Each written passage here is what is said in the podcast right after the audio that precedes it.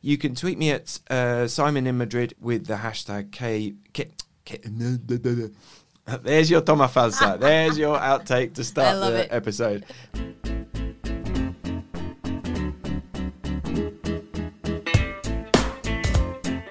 Hello, everyone. My name is Simon Hunter. I'm the editor of the English edition of El País, and this is.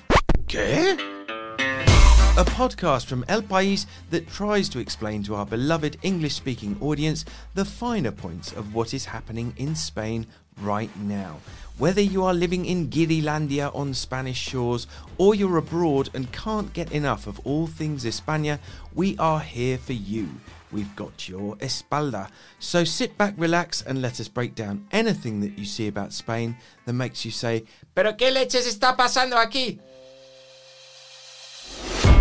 This is episode four of our podcast. I'm usually accompanied by Melissa Kitson, uh, but we're going to do something a bit different this week. Melissa is off banging away at her keyboard in the newsroom, and in her place is our beloved producer, Veronica Figueroa. Hi, Simon. Hi, Veronica. Was that a good pronunciation of your name? yes, that was a perfect Oh, pronunciation. thank you very much. You will notice that Veronica has very, very good English. Um, probably some of the best English I hear Oh, in this building. uh, and she's here for a reason that will become clear uh, later on when we get onto our topics for the week. Thanks to all of you, as always, who got in touch about our previous episode. You can tweet me at Simon in Madrid with your comments using the hashtag QuePodcast. Uh, and uh, you can also send feedback via email to English edition at elpais.es. Uh, I got a nice message from, apologies for the pronunciation here, Mike Strinks from Belgium. I have no idea how to pronounce that name. She says, I would very much like to listen to your new podcast in English on my iPhone, Veronica. But I cannot find it in my podcast app. The link to the RSS feed doesn't work either. Is there any other way to get the podcast on my phone? Thank you. Kind regards. Where are we, Veronica, with our Well, uh, it should be fixed by now. Lovely. You should be able to find it on Apple Podcasts, fantastic? also on Google Podcasts. So we are online. I like to have these off-air conversations on air as a means of putting pressure on the uh, technical side of yeah, the but the, the best way to listen to it is at elpais.com. Of right? course, on the English edition. Uh, I got a very nice email as well from Heather Rayner. She says, I just came across your podcast and I really enjoyed them. I'm a student doing a year's internship in Sevilla, and so it's refreshing to get a better understanding of what's going on around me. Uh, in terms of suggestions for future podcasts, I would love to hear more about the refugee situation in Spain and attitudes towards it uh, which is a great topic. We'll definitely come back to that in the future. And then I think the star email of the week came from Mick Morris. Hi, El País. Thank you for starting a podcast. I think a bit more stuff or info would be good. I am not really interested in the correspondent's opinion on Brexit, as you get that all the time everywhere. And besides, you are wrong. it's the chat around Spanish news and some extra interesting backup facts and trivia that are the most interesting part. Well, thank you very much, Mick. Here's some trivia for you. There are more bars per person in Spain than in any other country, which kind of explains why a lot of us live here. So, this week, we're going to do two really heavy topics. We are going to start with what on earth is going on in Spain.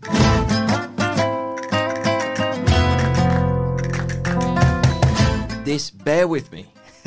this is going to take quite some explaining. We are in a position at the moment where the budget for 2019 is just about to come up for approval in the Congress. Now, you might think that this would be a simple thing to get passed through Congress, but no, because we have a very particular situation in Spanish Congress at the moment. As you may remember, last year, the Socialist Party leader, uh, Pedro Sanchez, launched a no confidence motion against the then Prime Minister, Mariano Rajoy, que España es una gran nación y los españoles muy españoles y muchos españoles. Un vaso es un vaso y un plato es un plato. basically because of the, all the corruption cases that have been building up over the years uh, against Rajoy's party. And really, the pressure just got too much. Es lo único En lo único que no ha recortado el Partido Popular, ¿sabéis en qué es? En corrupción. Well, the Socialist Party and all the other parties said, right, enough is enough, let's get you out. Votos a favor de la moción de censura 180. Queda aprobada la moción de censura. Muchas gracias, señor presidente. Muchas gracias, señor presidente. Now, Sanchez was doing this from a, an extremely weak position in the Congress, in Spain's lower house. He has 84 seats out of a total of uh, 350. So, therefore, a majority in the Spanish Congress is 176 seats. So, he needed to get the support of the other parties to get this no confidence motion through. And perhaps against all odds, he managed to do it.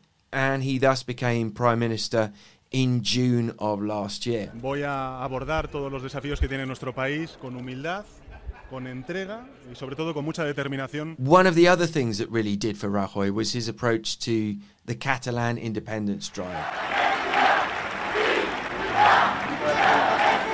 For years now, pro independence parties in Catalonia have been pushing for a referendum on independence. They've been pushing for a breakaway from Spain. And this, of course, culminated, as I'm sure you'll remember, in the what was essentially an illegal uh, independence referendum, which took place in October of 2017.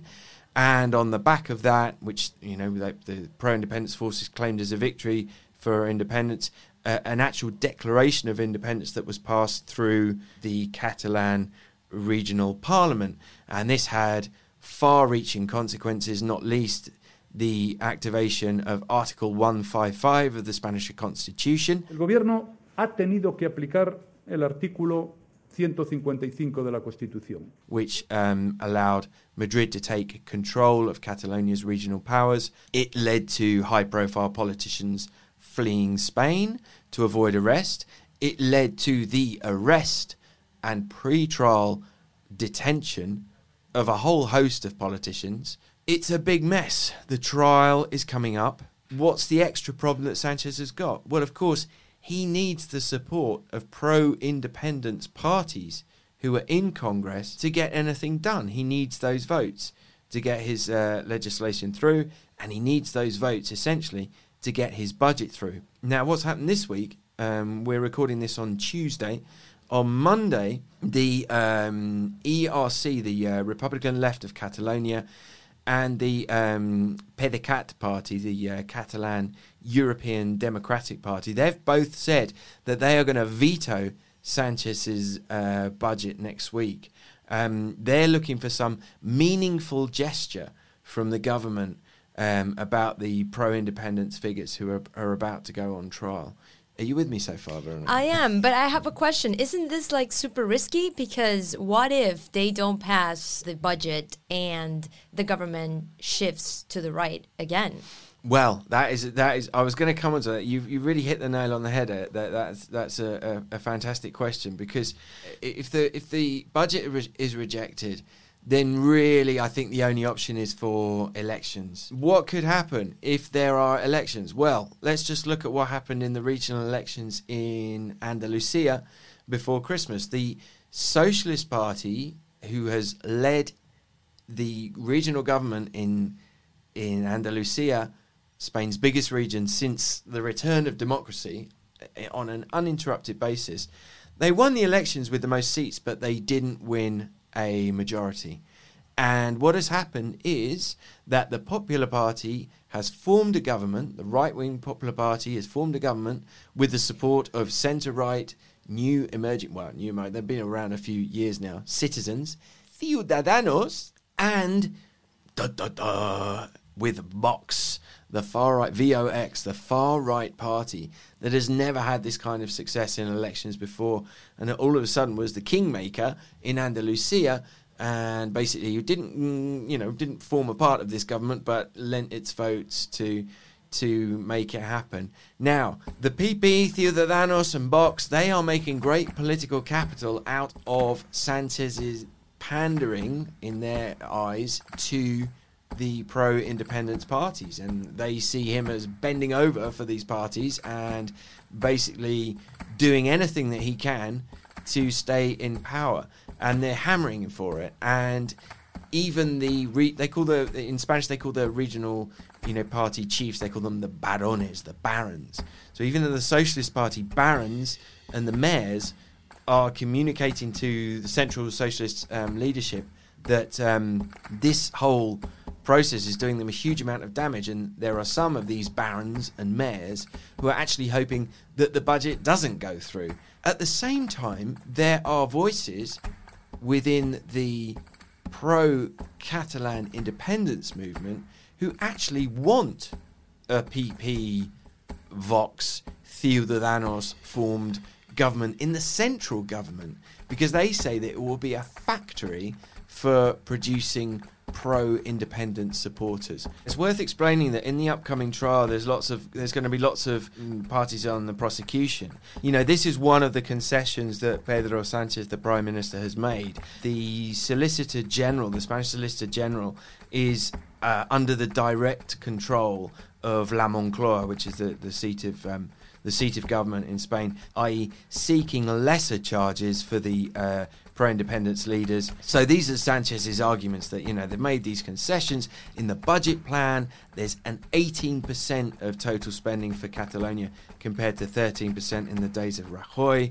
He's also pr- proposed cross-party talks to come up with a political proposal for the future of of Catalonia. But again, this is just all ammunition for those who say that Sanchez is doing anything uh, that he can to stay in power, which, uh, as we've mentioned, is playing into the hands of parties like the PP and the Ciudadanos uh, and Vox.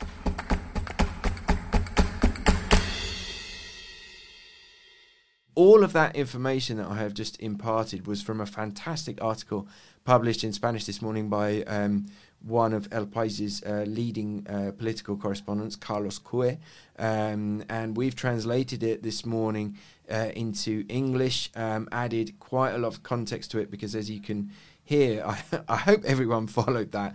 Um, it's extremely complicated what's going on. It's a, it really is amazing the way that this has all worked out. If you've got any questions about that story, um, then tweet me at Simon in Madrid with the hashtag Que Podcast. And now.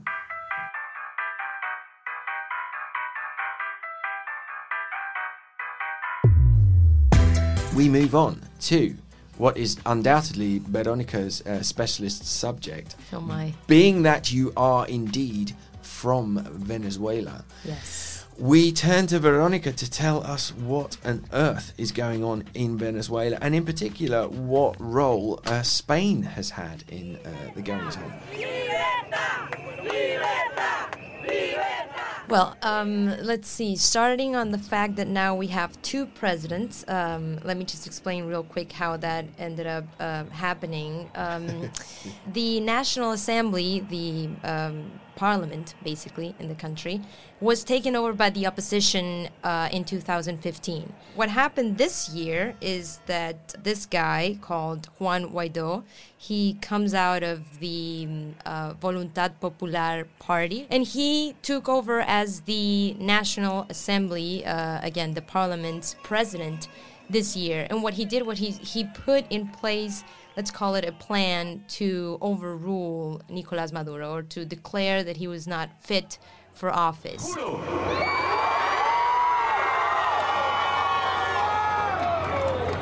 Asumir formalmente las competencias del Ejecutivo Nacional. So what he did was he's basing his plan on a few articles. The most important one uh, in the Constitution that he's basing on is the 233rd article, that says that the National Assembly can um, declare that the president has uh, let's quote unquote left his position or abandoned his position mm. under whichever circumstances the National Assembly sees fit. So what he did was he put through a vote saying that yes, uh, Nicolas Maduro was an usurper. Is that how you say that? Yeah, word? yeah. An usurper because the elections held uh, last May were not valid according to them. And, and this is all off the back of a, an ever worsening situation for the people of Venezuela. Basically, how would you describe the the situation for ordinary ordinary Venezuelans at the moment? Right now, there are many issues that have to do with a lack of control by the government. Uh, for example, there are energy cuts constantly, uh, not so much in Caracas, which is the capital, but very much so uh, in other regions of the country. And uh, then also, of course, there's the economy craziness, uh, inflation through the roof. Uh, uh, prices change daily. Obviously, everything gets more expensive daily. Um, and then there is a uh, dark market that has um, risen over the fact that the government has controlled the exchange of bolivares, which is the currency there, for dollars, which is, let's say, the dominating currency in Latin America. What's happened lately, like this uh, week, is that you know this this whole thing is going on. He he uh, uses the power of Article two three three uh, to take over uh, the executive power in in Venezuela. And what happens is that the United States almost immediately says, Yes, I recognize that Yeah. you are now the leader of this country because those elections were indeed not valid. Two weeks ago, the United States officially recognized the legitimate government of Venezuela and its new president, Juan Guaido. And that created just uh, um, an amazing response from other leaders who had in the past said that they did not feel that those elections were valid. Yeah. And so Spain on Monday, on Monday morning at 10 a.m., Spanish Prime Minister Pedro Sánchez uh, held a press conference to say that uh, Spain officially re- recognizes Juan Guaido, uh, the leader of the National Assembly, as the interim president of Venezuela. El Gobierno de España anuncia que reconoce oficialmente al presidente de la Asamblea de Venezuela, al señor Guaidó Márquez, como presidente encargado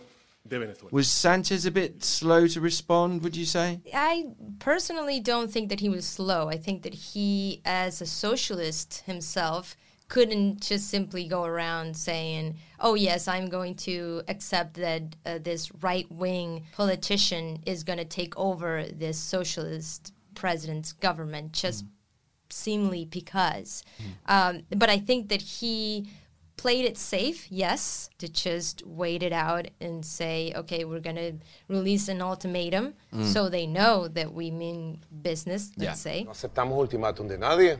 Es como que yo le dijera a la Unión Europea, le doy siete días para reconocer la República de Cataluña. And I think that his position vamos a tomar medidas um, is very important in Latin America, in Venezuela. There are many uh, Spaniards living in Venezuela and many Venezuelans living in Spain right now.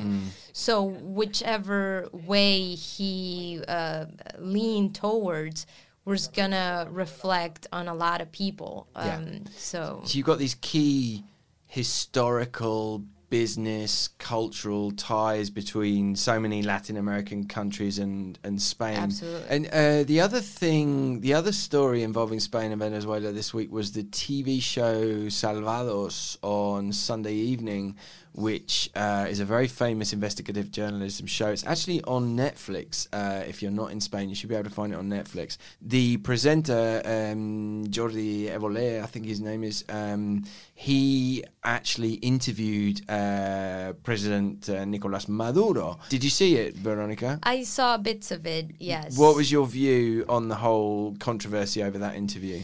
I think that it was, you know, this is the second time I believe that Jordi uh, interviews uh, Maduro. So uh, the the criticism came from uh, an idea that he's in cahoots with the president of Venezuela, Giving him a voice, Yes, basically. yeah, to a dictator was the. and then it being the second time that he puts him on the show. But in the end, the interview was was very fair because he asked about the possibility of him, uh, meaning uh, Nicolas Maduro, giving arms to his people, so there will be an uprising. ¿Tienen armas estos cuerpos? Tienen acceso al sistema de armas de la Fuerza Armada Nacional Bolivariana. ¿Está usted dispuesto a armar al pueblo? El pueblo se está armando ya. How much he wants an uprising, and even there's a funny moment where he says he has Juan Guaido's telephone number. Tengo el teléfono de Juan Guaidó. He says, "I'm gonna ring him." He tried to ring him, yeah. Yeah, and, yeah. and and Maduro was all smiles was like, well, if he picks up, I'll talk to him. Si him, te contesta, hablo. Venga. which is you know, um, it's hilarious uh, and sad at the same time Mm. because obviously these two politicians are fighting in a personal level for the control and the power of a country, but in in the middle of all that is a bunch of people Mm. that really just want their problems fixed, really just want to be able to go to school and buy food and just have a regular life, but that's not really the point anymore.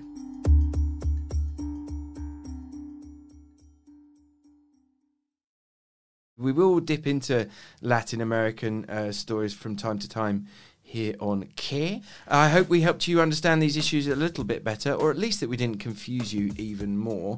Uh, my name is Simon Hunter. I was joined today by Veronica Figueroa. Oh my god, I hope I did a good job. you did an excellent job, and after all, you get the final edit, so you can cut out whatever you like. This was Qué, a podcast that tries to explain what happens in Spain to those of us who sometimes get a little bit lost in translation. This is an El País production. It was recorded inside a cupboard under the stairs, right here in the newsroom, and you can listen to it on your favourite podcast app. We'll be back next week with a brand new host of issues. Thank you for listening. Adios. Ciao.